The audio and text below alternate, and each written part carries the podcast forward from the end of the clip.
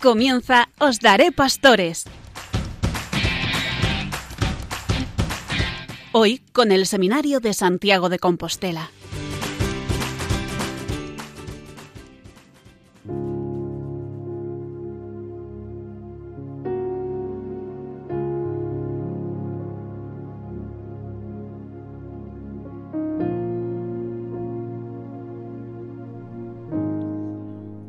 Buenas noches, queridos radioyentes, y bienvenidos a esta nueva edición del programa Os Daré Pastores desde el Seminario Mayor de Santiago de Compostela.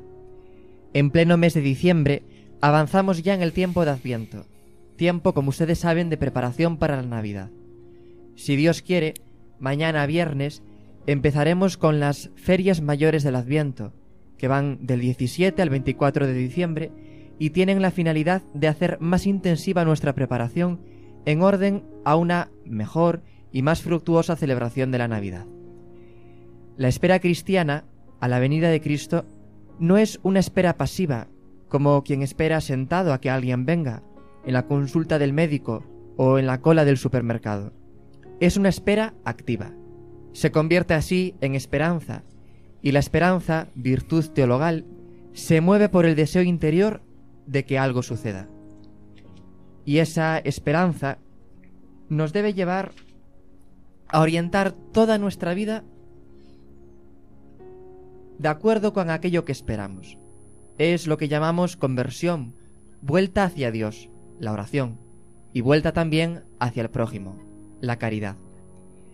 Mientras nos disponemos a celebrar las fiestas de Navidad, la Iglesia quiere que pensemos también en la venida gloriosa de nuestro Señor Jesucristo al final de los tiempos. No sabemos el día y la hora. Debemos estar siempre atentos y vigilantes, como dice San Pablo, santos e irreprochables, velando en oración. La vigilancia es lo propio del que está en vela. Por eso debemos vigilar nuestro actuar, nuestra conducta, y estar atentos, atentos a la palabra de Dios y atentos también a aquellos que tenemos a nuestro lado. Esta avenida histórica que vamos a recordar, que vamos a celebrar, y su venida escatológica no son las únicas venidas, sino que la Iglesia profesa en el medio una venida de Cristo, en el hoy de cada día, en su palabra, en sus sacramentos, especialmente en el sacramento de la Eucaristía. Debemos recibirlo con fe ahora, para poder recibirlo también cuando Él llegue al final de los tiempos. María es la madre de la esperanza y la madre de la vigilancia. Ella esperó que se cumpliera la palabra de Dios y veló, siempre atenta a su Hijo Jesucristo y a las necesidades de los que tenía a su alrededor, como muestra el episodio de la visitación a su prima Santa Isabel o el de las bodas de Cana. A ella recurrimos al inicio de este programa y nos dirigimos a ella con la antífona mariana propia de este tiempo de Adviento y Navidad. Madre del Redentor, Virgen fecunda, puerta del cielo siempre abierta, estrella del mar, Ven a librar al pueblo que tropieza y quiere levantarse. Ante la admiración de cielo y tierra, engendraste a tu santo Creador y permaneces siempre virgen. Recibe el saludo del ángel Gabriel y ten piedad de nosotros, pecadores.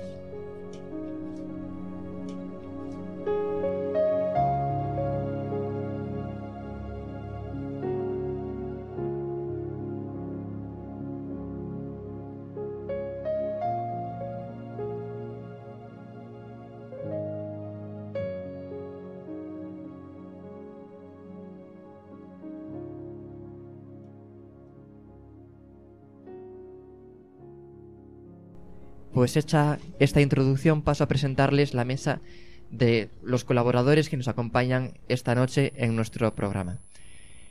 En primer lugar, don Carlos Álvarez, rector del Seminario Mayor. Él tendrá este, en esta noche la parte formativa. Tenemos también con nosotros a José Romaní, que será el encargado de hacer la entrevista de esta noche.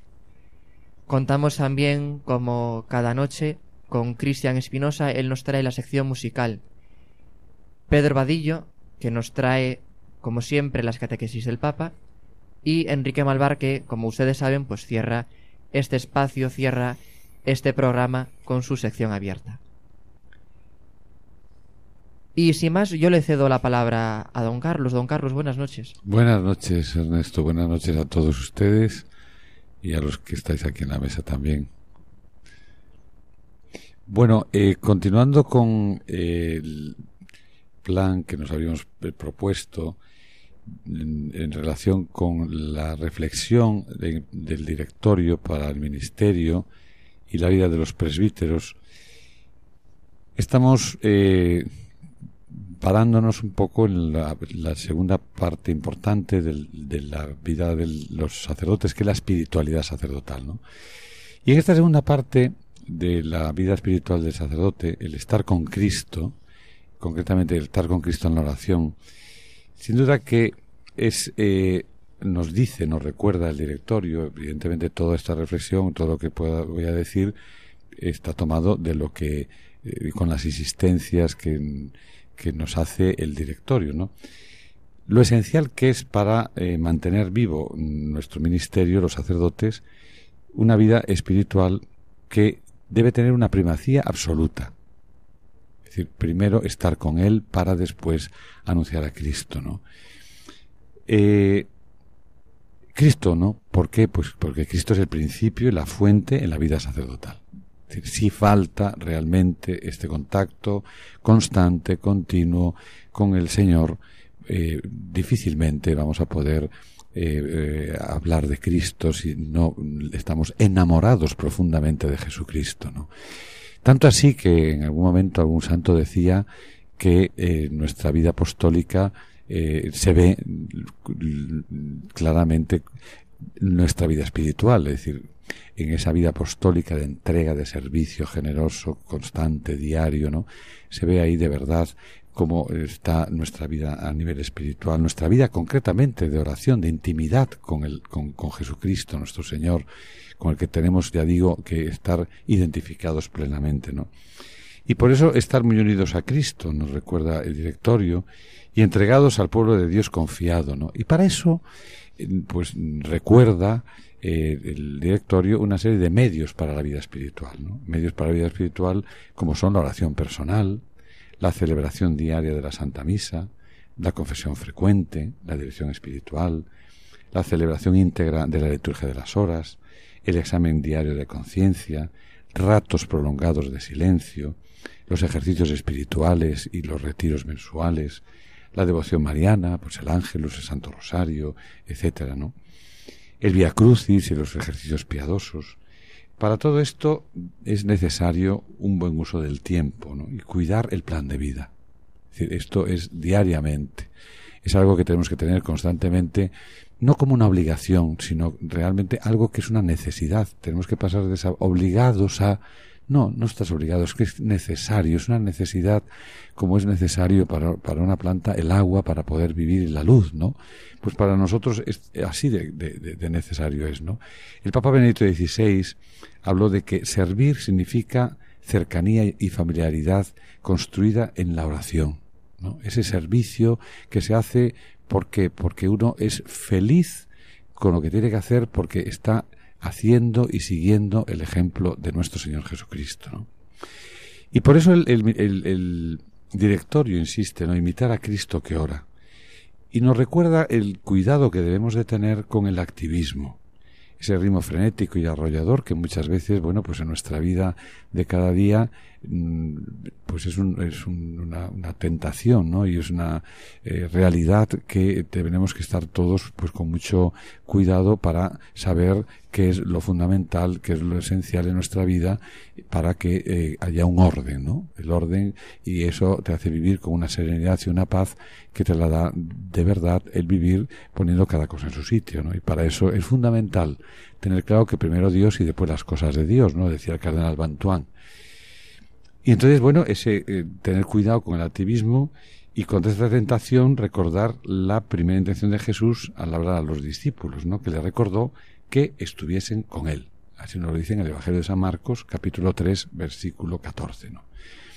Y el mismo Jesús nos dejó el testimonio de su oración. En muchos momentos y en los santos evangelios nos presentan a Jesús en oración, pues cuando el Padre le revela su misión, antes de la llamada de los apóstoles, en la acción de gracias durante la multiplicación de los panes, en la transfiguración en el monte, cuando sana al sordo mudo y resucita a Lázaro, etcétera, etcétera. No son momentos en los que los santos evangelios, bueno, pues nos dicen, nos recuerdan esos momentos de, Cristo en, en, profunda oración. Y por eso toda actividad de Jesús nacía de la oración. Y qué importante que toda la actividad de un sacerdote nazca desde la oración. ¿no? Él se retiraba al desierto o al monte a orar, se levantaba de madrugada y pasaba la noche entera en oración con Dios, y hasta el final de su vida, durante la agonía, en la cruz, demostró que la oración animaba todo su ministerio.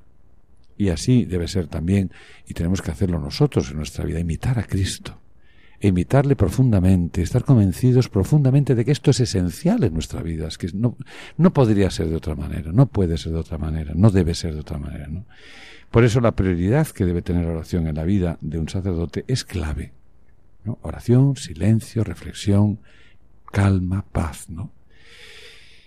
Un silencio que guarda la palabra de Dios y que la confronta con los acontecimientos de la vida de Jesucristo. ¿no?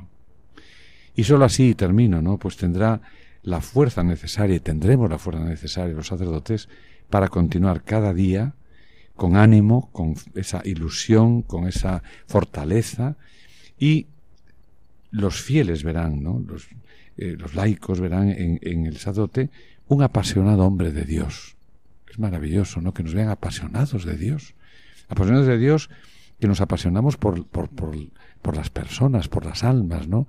La, salvación de las almas. Un hombre que sabe que el Señor le llama para estar con él y también para anunciarle. Pues ojalá que todos tengamos y, pidan, ¿no? Para que, por la santificación de los sacerdotes y también de los seminaristas, ¿no? Para que durante estos años tan importantes de la formación, esto encaje perfectamente como una pieza fundamental en la vida de cada día ya hoy, ya hoy, en los años de formación, es fundamental y, y, esencial tenerlo muy claro y hacerlo de verdad todos los días para que después durante toda la vida, hasta que Dios quiera, porque sea una constante y algo en, con lo que no se puede vivir y no se puede hacer fiel a lo que realmente espera nuestro Señor Jesucristo. Muchas gracias, don Carlos, por traernos esta parte formativa, esta sección de formación siguiendo el directorio y el plan de formación para los sacerdotes. Qué importante es, lo recalca usted, esa formación espiritual en los seminarios. Y también unirme a las palabras de don Carlos pidiéndoles a todos ustedes, queridos radiantes, que efectivamente, que, que todos juntos recemos por el aumento y perseverancia de las vocaciones al sacerdocio y a la vida consagrada, y también por la santificación de los sacerdotes y de los seminaristas. Don Carlos, muchas gracias. Buenas noches. Buenas noches, muchas gracias, Ernesto.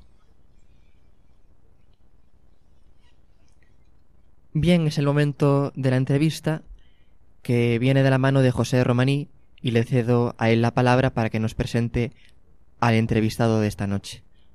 José, buenas noches. Muy buenas noches, queridos radioyentes. Hoy tenemos con nosotros a don Luis Calviño, director de Cáritas Interparroquial de Santiago.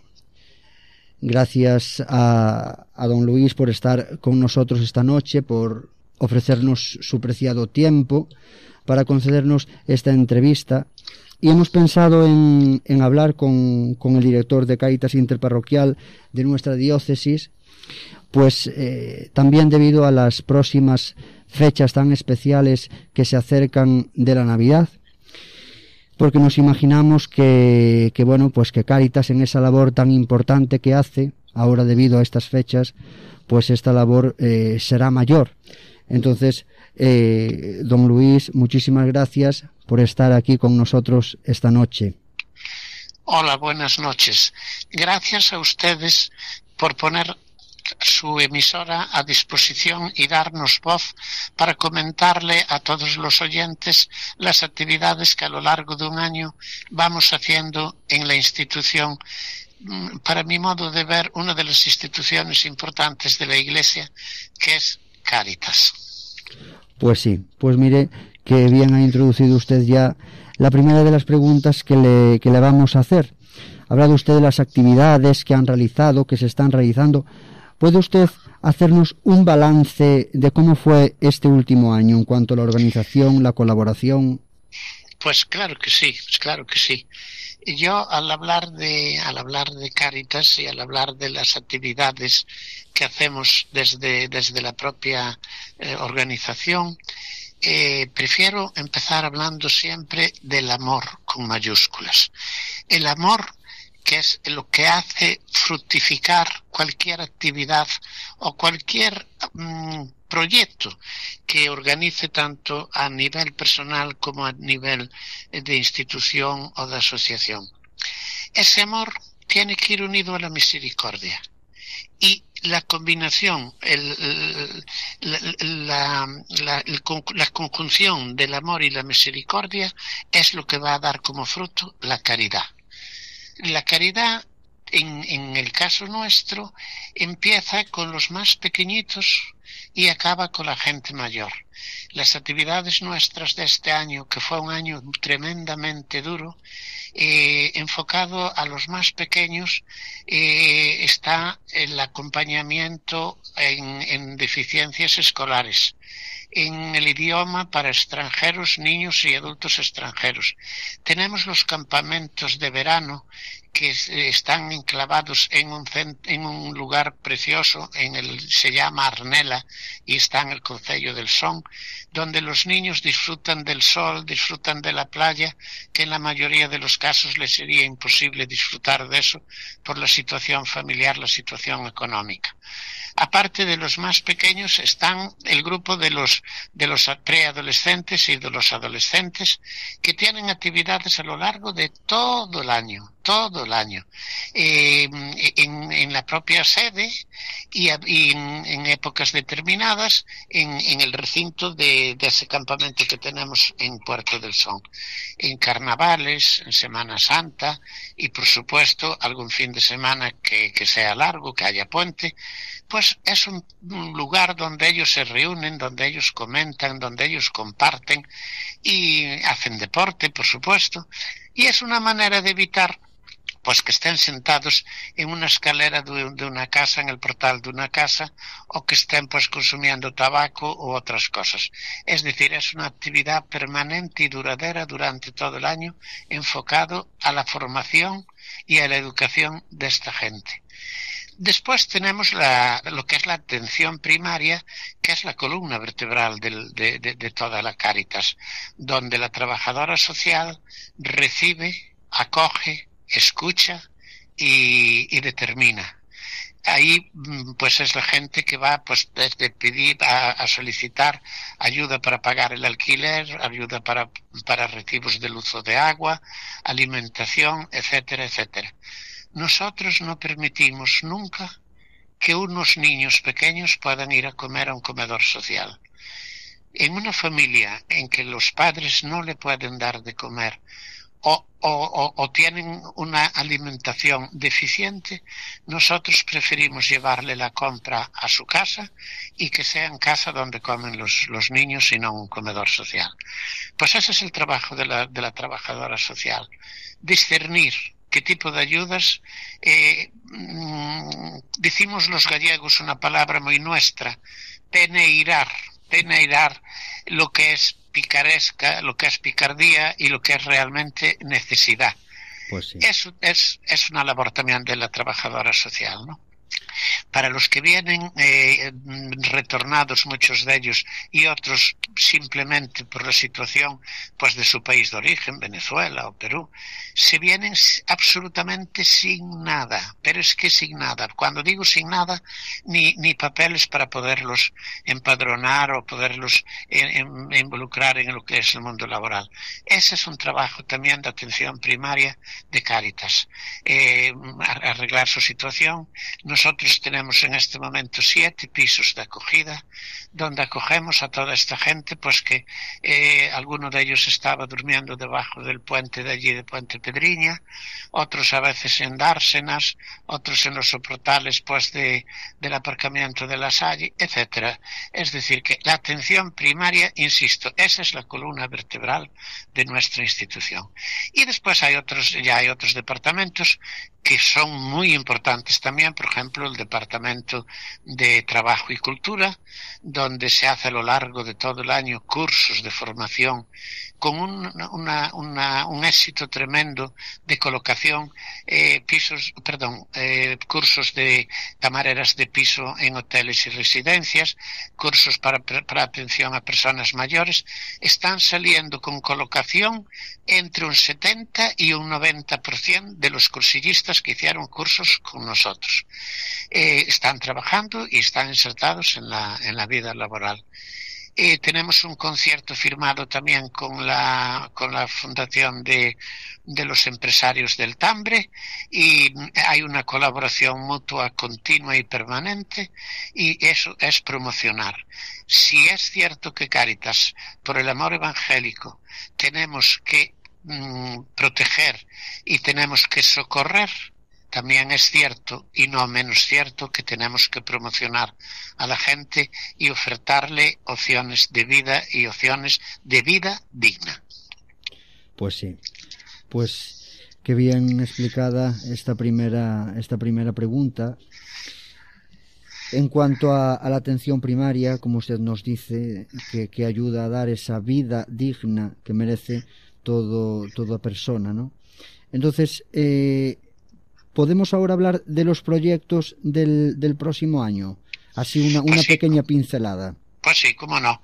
Eh, aparte de todo esto que acabo de citar, que esos son permanentes, son departamentos que funcionan a lo largo de tal, eh, como ¿Alguna, novedad, alguna, alguna novedad? Sí, muy bien. Sí, Sí. sí. co- como novedad tenemos dos.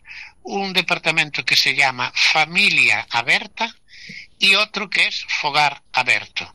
En Familia Aberta es un centro, es como si fuera un centro de día, donde se reúne toda aquella gente que vive una soledad no deseada. No estamos hablando de gente indigente, ni de gente mayor, ni de gente drogadita, ni de gente conflictiva. Estamos hablando del común de la gente. Pues desde un matrimonio joven que por circunstancias de la vida rompió ese matrimonio, la mamá se queda con los niños en la vivienda y el papá se queda solo. Esa soledad no fue deseada, esa soledad hay que mm, soportarla, hay que ayudarla y hay que darle una cierta salida. Esto es un centro que, eh, gracias a la generosidad de los mm, frailes franciscanos, nos dejaron un centro dotado de todo lo necesario para poder allí de hacer de comer, poder tomar un café con toda la tranquilidad y todos los días, todos los días acude gente a nuestro centro de familia abierta. Y lo de fogar abierto, pues es un poco lo que hacía referencia antes. Los fogares abiertos son los pisos que tenemos nosotros tutelados, eh, que en, una, en un cierto número son propiedad de Cáritas y dos pisos fueron cedidos por el ayuntamiento para esta actividad que, vuelvo a, insistir, es pionera, es decir, es, de estos últimos tiempos. Estamos muy contentos con la acogida que se nos dio y estamos muy contentos incluso con el comportamiento que tiene la gente. De tres pisos que tenemos en Cernat, en, en aquí cerquita de Santiago, no, no es Cernadas, eh, no me acuerdo ahora el, nombre. Eh, eran tres familias que estaban acogidas por nosotros y en este momento están trabajando todos e incorporados al mundo laboral y dentro de poquito van a abandonar ese piso para ponerse ellos en sus propias viviendas. Qué bien, qué bien, qué, qué labor tan importante. Y ya para ir terminando, eh, don Luis, vamos a invitar a la gente a colaborar. Entonces, mmm, díganos, por favor, cómo podemos colaborar en las actividades que se vayan a realizar y qué tan importante es esa colaboración. Pues mire, la colaboración es múltiple, es, es eh, me remito al principio, la colaboración del voluntariado eh, es, es, fruto de, de, del amor, del amor con mayúsculas. Ahora últimamente se habla mucho de amor en los medios de comunicación, se habla de hacer el amor. Eh, mire, el amor no se hace, el amor nace nace en el corazón del ser humano. Eh, y, nace de manera muchas veces espontánea. Y, después viene el compromiso. Y otras veces ya nace de un compromiso que la persona adquiere. Y ese compromiso se puede manifestar pues desde estar haciendo turnos en la puerta de, de Cáritas para decirle usted a dónde va y que vaya al despacho determinado donde quiere ir. Eh, eh, como voluntario de, de las colonias de verano y de los campamentos ayudando a estos niños a, a crecer y hacerse hombres. Eh, en, la, en, la, atención primaria, pues colaborando con la gente que está en esos pisos y en el centro de familia abierta. Eh, en, en cualquiera de los departamentos tenemos siempre los brazos abiertos para esos generosos corazones que, fruto de ese amor que nació en ellos, estén dispuestos a dar unas horas de su vida en beneficio de los demás. Yo siempre dije a lo largo de mi vida que el, don de la, de la gratuidad es, es, tremendo, es inmenso. Y el tiempo nos lo da Dios gratis. Afortunadamente es de las poquitas cosas que de momento no nos cobran. Por lo tanto, disponemos gratuitamente de ese tiempo para que sea productivo, ya no solo para mí, sino para la gente que pueda depender de mí en momentos muy difíciles de su vida. Pues muy bien, don Luis, que nazca, que nazca ese amor en nuestros corazones y en todos nosotros y el que el que pueda pues que, que colabore que ayude que desde luego que está haciendo mucho como ustedes hacen tanto, hacen tanto. Y como dice el Salmo, a lo mejor en un primer momento mmm, no se pueden ver los frutos, pero al final se ven. Eh, al ir iba llorando, llevando las semillas y al volver vuelve cantando, trayendo sus gavillas, ¿no? Es cierto. En cuanto a, en cuanto a, ese, a ese amor que, que, que hacemos referencia y a, la, y a la misericordia, le diré, por ejemplo, que el año, estos dos, estos dos años de la pandemia que fueron tan tremendos, aumentaron el número de socios, aumentó muchísimo el número de socios de, de Cáritas, aumentaron las, los donativos que van a dar a las, tanto a las parroquias como a la propia sede de Cáritas allí en San Roque. Eso es muestra de que la gente tiene su corazoncito y que cuando ve sufrir a la gente también es, es capaz de, de, de, de, ser misericordioso con esa gente que lo pasa mal. Pues sí, pues sí. Pues cumplamos ese mensaje de nuestro Señor Jesucristo de, es. de amar al prójimo como Él nos amó y de amar al prójimo como a nosotros mismos y tendamos la mano a todas estas personas, sobre todo las más necesitadas, las más desamparadas, con las que estuvo ya en su momento también nuestro Señor Jesucristo. Que, imi que, que imitemos a, a Jesucristo eh, ayudando al prójimo y haciendo el bien a nuestros hermanos. Don Luis, de corazón, muchísimas gracias por este tiempo, muchísimas gracias por toda la labor que hacen, Dios se la premie. Y felicitamos también, le felicitamos, como no, a usted de parte de todo el seminario eh, estas eh, Navidades que sean, que sean buenas, que nos cuidemos mucho y sobre todo también a todos los radioyentes. Aprovechamos ya para felicitarle la Navidad. Que Dios les pues bendiga. También, les reitero mi agradecimiento por darnos voz y, como no, eh, felicitarle por ese niño que sale a nuestro encuentro, pues sí. que sale al encuentro de todo ser humano para decirle sois necesarios, sois imprescindibles y necesitamos de vuestros brazos y de vuestros pies. Muchas gracias. Muchísimas gracias, don Luis. Gracias a todos. Que tengan todos una feliz y santa Navidad. Dios les bendiga. Muchas gracias, José, por traernos una noche más la entrevista. Y llega ahora el turno de poner un poco de música a nuestro programa. Y como cada noche, la música nos la trae Cristian Espinosa. Cristian, buenas noches.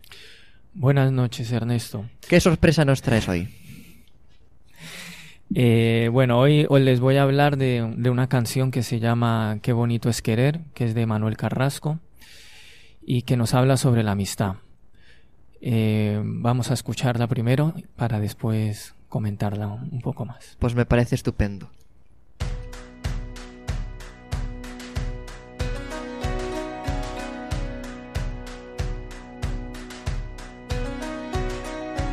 Tiene un cañón de alegría disparando en los ojos. Y todo aquel que la mira se llena de amor.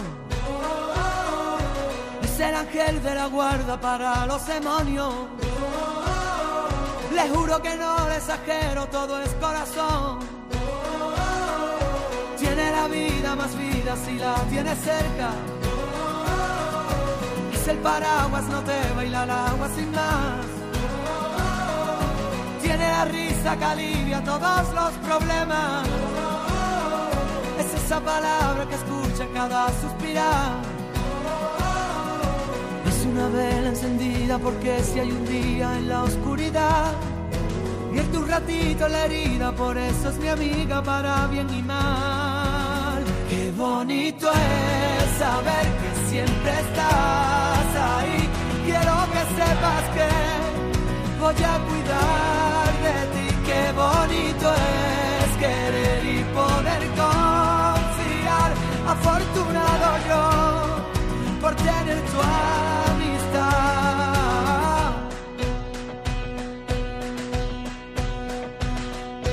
Es la orillita del agua vencida que rompe. Cuando se pone valiente no sabe frenar. Gente, lucha en el desorden. De la justicia canalla por la libertad.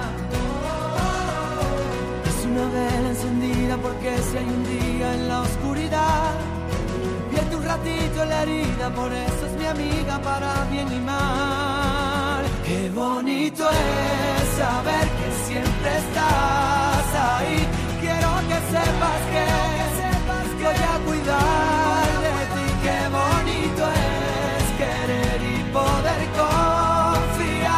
Afortunado yo por tener tu amistad.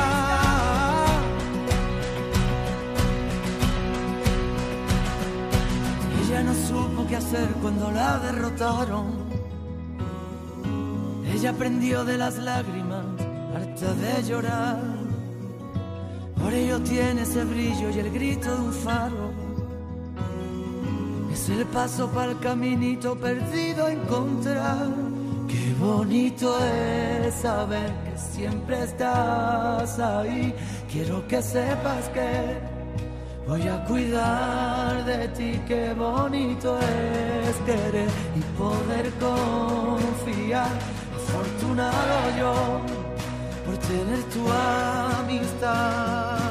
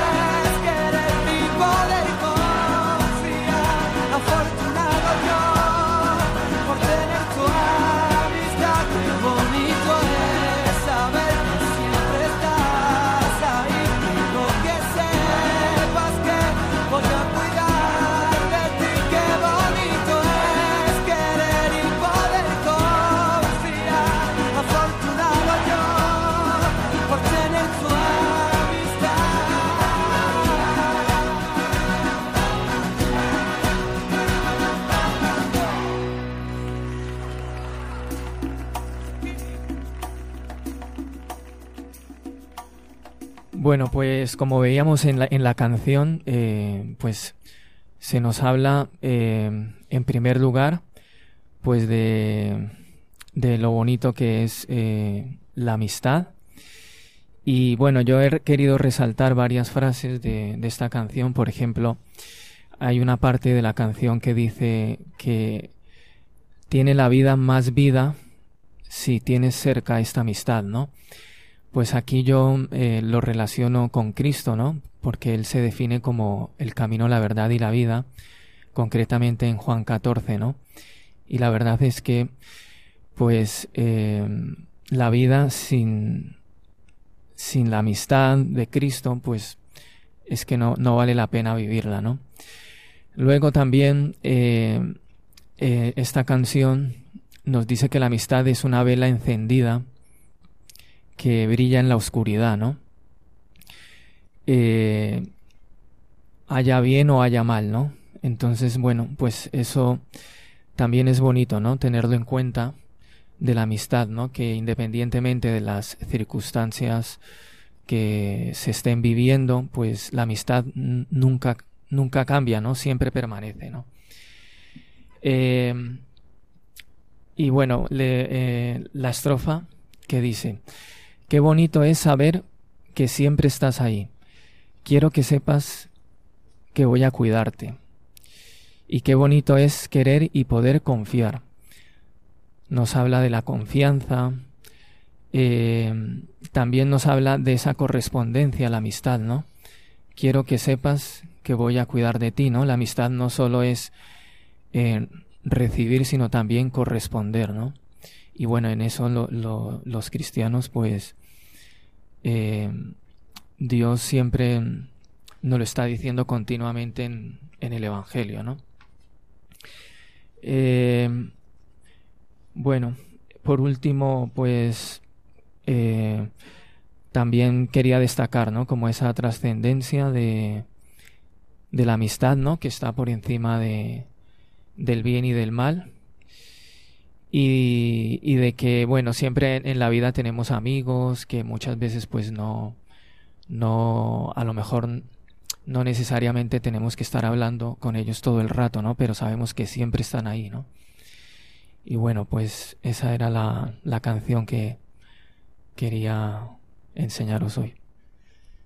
Pues muchas gracias, Cristian. Bueno, yo no sé si alguien más en la mesa quiere decir algo, porque estoy viendo que Don Carlos está tomando notas. Yo sí que quería decir, yo sí que quería decir que al escucharte, al escuchar la canción al escucharte reflexionar un poco sobre ella y pues desde esa, desde esa clave de la amistad y de esa amistad también con Cristo, me vinieron a la mente rápidamente esas palabras tan bonitas de Santa Teresa de Jesús en el libro de la vida cuando dice con tan con tan buen amigo presente, nuestro Señor Jesucristo, con tan buen capitán, que se puso en lo primero, en el padecer, todo se puede sufrir. Con esa seguridad, ¿no? De lo que tú decías, de, de la amistad, de la confianza, de que Él cuida de nosotros, es esa llama encendida que pone calor en nuestro corazón y en quien estamos invitados a, confiar y, y, abandonarnos totalmente con la seguridad pues como dice esa frase, ¿no? A veces de, de los calendarios, de que Él es el amigo que nunca falla. Sí, bueno, muchas gracias, Cristian, por la canción y por la reflexión que hiciste tan interesante, ¿no? Y, y por supuesto a, a que es, bueno, pues un toque así ya muy especial, ¿no? Santa Teresa y tal, bueno, estupendo. Sí, la verdad es que yo había notado qué bonito es poder querer y poder confiar. Eh, no podemos vivir sin confiar y, sin querer y sentirse queridos, ¿no? Que necesario es corresponder, lo que decías también. Y por ahí va un poco lo que yo quería también apuntar, ¿no? Qué bonito es poder querer, porque un corazón que quiere, y un corazón que siente querido, un corazón que puede confiar, que es lo que nos, a nosotros nos, nos, nos tiene que mover constantemente, ¿no? De sentirnos queridos por Él para quererle, y para querer a los que Él quiere, ¿no? que son todos aquellos que están a nuestro alrededor con los ojos que Él quiere. Y por eso es el, pues, pues me, parece muy, muy bonita, muy interesante, muy bien escogida, que, como siempre. ¿eh? Cristian, muchas gracias. Muchas gracias, don Carlos. Muchas gracias, Cristian. Y llega ahora el turno de nuestro corresponsal en Roma, directamente de la Basílica de San Pedro. Pedro, buenas noches. Buenas noches Ernesto, buenas noches a todos. El Papa Francisco nos anima a no dejarnos absorber por las dificultades, los sufrimientos y derrotas de la vida, que pueden llevarnos a ser cristianos adormecidos. Para evitarlo, alentó a permanecer vigilantes en la oración y a repetir en este tiempo de Adviento junto a la Virgen, ven Señor Jesús. En el Evangelio se nos habla de la venida del Señor al final de los tiempos. Jesús anuncia acontecimientos desoladores y tribulaciones, pero precisamente en este punto nos invita a no tener miedo. ¿Y por qué no debemos de tener miedo? La respuesta es porque Él vendrá. Jesús volverá, lo ha prometido. Precisamente en los momentos en que todo parece acabado, el Señor viene a salvarnos. El Santo Padre nos anima a esperarlo con alegría, incluso en medio de las tribulaciones, en las crisis de la vida y en los dramas de la historia. En el Evangelio, el Señor explica cómo no dejarse absorber por las dificultades, los sufrimientos y las derrotas, que es a través de la vigilancia que, según el Papa Francisco, está ligada a la atención y significa no permitir que tu corazón se vuelva perezoso y que tu vida espiritual se ablande en la mediocridad. Tenemos que estar alerta del peligro de ser un cristiano adormecido, sin ímpetu espiritual, sin ardor en la oración, sin entusiasmo por la misión, sin pasión por el Evangelio. Debemos estar atentos para no arrastrar nuestros días a la costumbre, para no ser agobiados por las cargas de la vida. El Papa invitó a preguntarse qué pesa mi espíritu y cuáles son las mediocridades que paralizan, los vicios que me aplastan contra el suelo y me impiden levantar la cabeza. También alentó a estar pendientes de las cargas que pesan sobre los hombros de los hermanos. Estas preguntas nos hacen bien, porque ayudan a guardar el corazón de la cedia, que es un gran enemigo de la vida espiritual. La cedia es esa pereza que nos sume en la tristeza, que nos quita la alegría de vivir y las ganas de hacer. Es un espíritu maligno que ata el alma en el letargo, robándole la alegría. Para evitar esta situación, el Papa animó a añadir un ingrediente esencial. El secreto es estar vigilantes en la oración, porque es la oración la que mantiene encendida la lámpara del corazón, especialmente cuando sintamos que nuestro entusiasmo se enfría, la oración lo reaviva, porque nos devuelve a Dios, al centro de las cosas, despierta el alma del sueño y la centra en lo que importa, en el propósito de la existencia. Incluso en los días más ajetreados, no descuidemos la oración, especialmente cuando sentimos que nuestro entusiasmo se enfría. La oración lo reaviva, porque nos devuelve a Dios, al centro de las cosas. La oración despierta el alma del sueño y la centra en lo que importa, en el propósito de la existencia. ¿Cuántos migrantes están expuestos, especialmente en estos días, a peligros muy graves? ¿Y cuántos pierden la vida en nuestras fronteras? Duele ver en las noticias en la situación en la que se encuentran tantos de ellos, de los que murieron en el Canal de la Mancha, de los que están en las fronteras de Bielorrusia, muchos de los cuales son niños, de los que se ahogan en el Mediterráneo, en el intento de buscar una tierra de bienestar y encontraron allí, en cambio, una tumba. Debemos orar por los migrantes que se encuentran en estas situaciones. Debemos estar cerca de ellos. Debemos de rezar para que el entendimiento y el diálogo se impongan en cualquier tipo de instrumentalización para buscar soluciones que respeten la humanidad de estas personas. Pensemos en los migrantes, en su sufrimiento y seremos más humanos con nuestra sociedad y ricemos en silencio. Les invito a rezar a nuestra Madre la Virgen, ella que esperó al Señor con un corazón vigilante, nos acompañe en el camino de Adviento. Pedro, muchas gracias por traernos esta catequesis tan bonita, tan llena de, bueno, de, tanto significado, ¿no? De tanto sentido del Papa Francisco. Y ahora es el turno de Enrique Malvar, que como siempre, como cada noche en nuestro programa Os Daré Pastores, nos presenta el espacio abierto. Enrique, buenas noches. Recientemente hemos comenzado en la Iglesia el nuevo año litúrgico, un nuevo tiempo. ¿Qué tiempo hemos comenzado? Pues es conocido por todos que hemos comenzado el tiempo de Adviento, que es la preparación para el nacimiento de Jesús, del Señor. La Iglesia, nuestra Madre, nuestra Maestra, como Madre sabia que es, sabe que muchas veces pues caemos en la rutina, nos acostumbramos ante las maravillas, nos acostumbramos ante los misterios, damos todo por sentado, en definitiva, ¿no? Y la Iglesia nos propone ese tiempo para prepararnos a la Navidad. Ciertamente, la Navidad es una época, sucede un acontecimiento histórico, fundamental, impresionante. Todo un Dios se hace hombre. Todo un Dios, Rey de Reyes y Señor de Señores, nace en un pesebre, nace en un portal, entre ovejas, vacas, de todo tipo de animales, se hace pobre y nace para salvarnos. Ciertamente debemos impresionarnos ante esta maravilla. Todo un Dios se rebaja tanto por nosotros. Por tanto, la Iglesia nos propone el Adviento, un tiempo de preparación. ¿Cómo podemos prepararnos para el nacimiento del Salvador? Pues esto iba mucho en relación con lo que decía al principio de el acostumbrarse, el adormecerse, el dar todo por sentado. Recientemente el Papa Francisco ha afirmado, ha indicado a los hijos de la, de la Santa Madre Iglesia que por favor que no vivamos un adviento, una Navidad puramente mundana, puramente terrena, sino que nos dejemos impresionar, nos dejemos maravillar por este gran misterio que sin duda lo es. ¿Cómo podemos vivir nosotros este tiempo de preparación? Pues de una forma externa y de una forma interna. De forma externa, pues preparamos el nacimiento, el portal, preparamos luces, preparamos flores, regalos, postales, pero pienso que es mucho más importante la preparación interior darnos cuenta de lo que va a suceder, de que Jesús nace para salvarnos y Jesús muere en la cruz para salvarnos y para llevarnos un día con Él al cielo. Ciertamente es impresionante.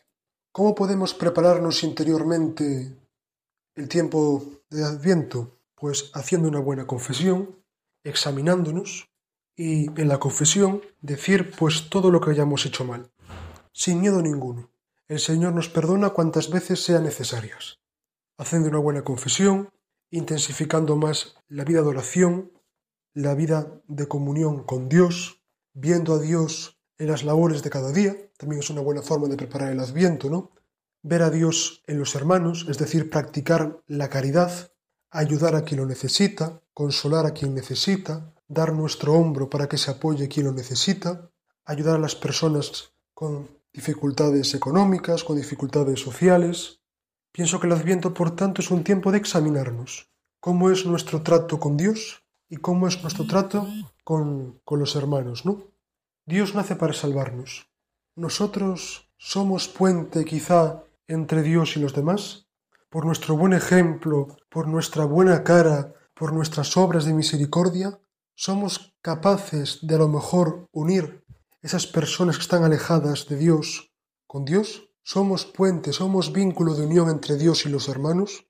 Gracias a nuestro buen ejemplo, la semilla de la fe puede nacer, puede haber una Navidad de fe en tantos corazones apagados, tristes o desolados. Pienso que sin duda es una buena pregunta. ¿Nosotros hacemos que la vida de los demás sea una Navidad constante? Con nuestro buen ejemplo, con nuestras buenas obras, nosotros hacemos con nuestro buen ejemplo y nuestras buenas obras que Dios nazca en los corazones de los que conviven a nuestro lado. Nadie se salva solo, nadie se santifica solo. Creo que es un buen punto que nos puede ayudar a vivir mejor este adviento, este tiempo de preparación. Vivimos una fe encerrada en nosotros mismos, miramos para nuestro ombligo o ciertamente nos santificamos cuando ayudamos a que los demás sean santos. Pienso que es una buena pregunta. En definitiva, pidámosle al Señor la gracia, pienso yo, de la novedad, de impresionarnos cada día por lo que sucede en la Navidad. Todo Jesús nace para salvarnos, muere para salvarnos. Pidámosle la novedad de la fe, que cada día comencemos y, y recomencemos todos los días.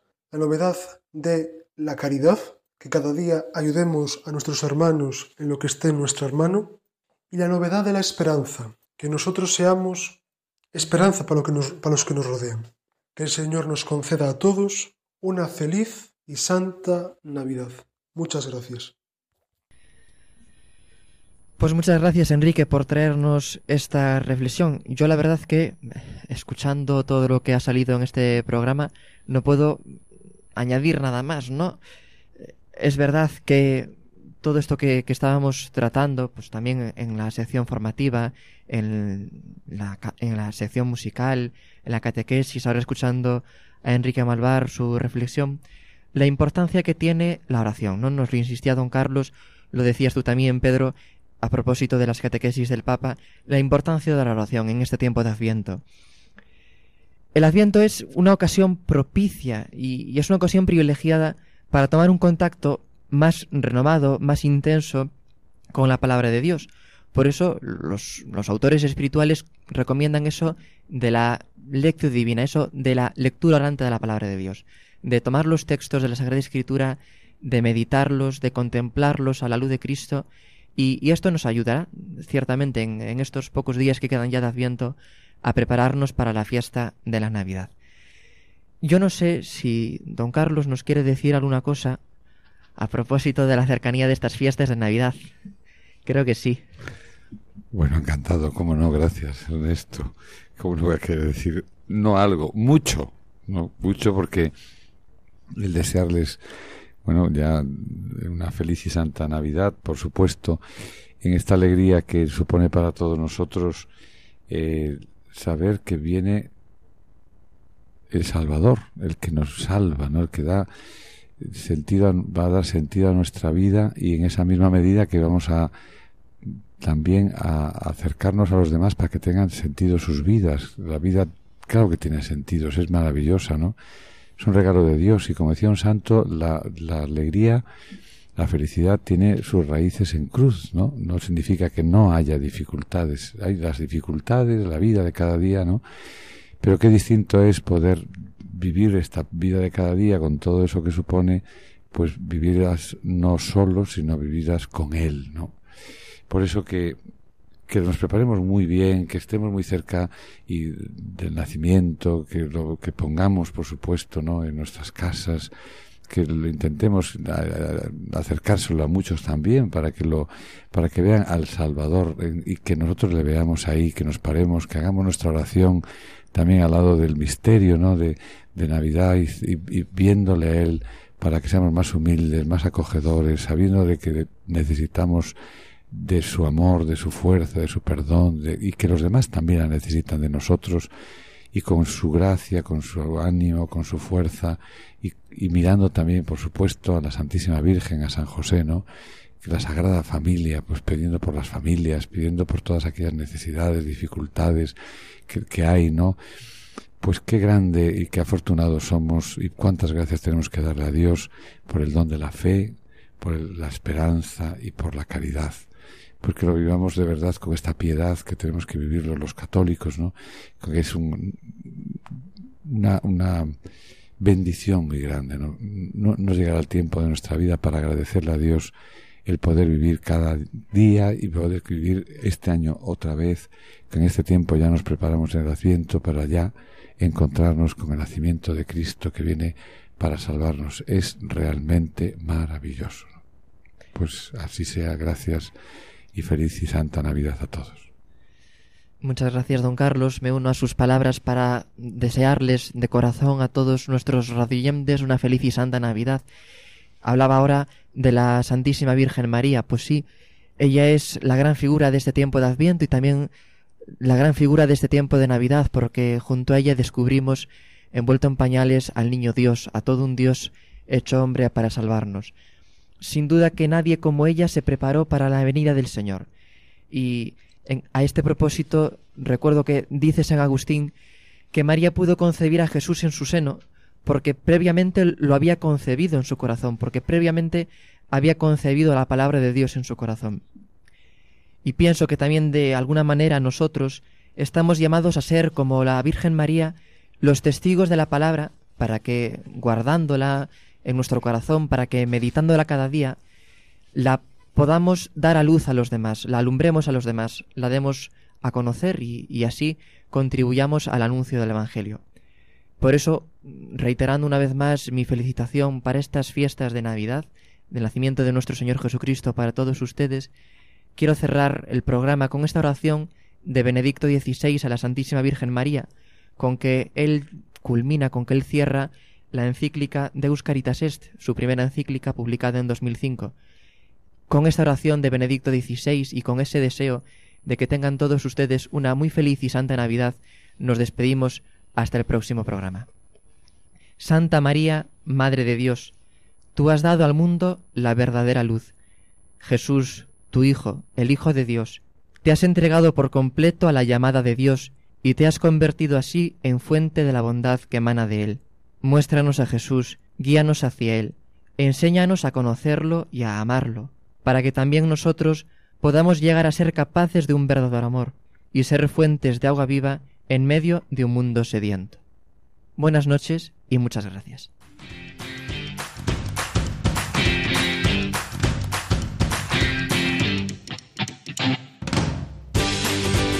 Así concluye Os Daré Pastores, hoy con el Seminario de Santiago de Compostela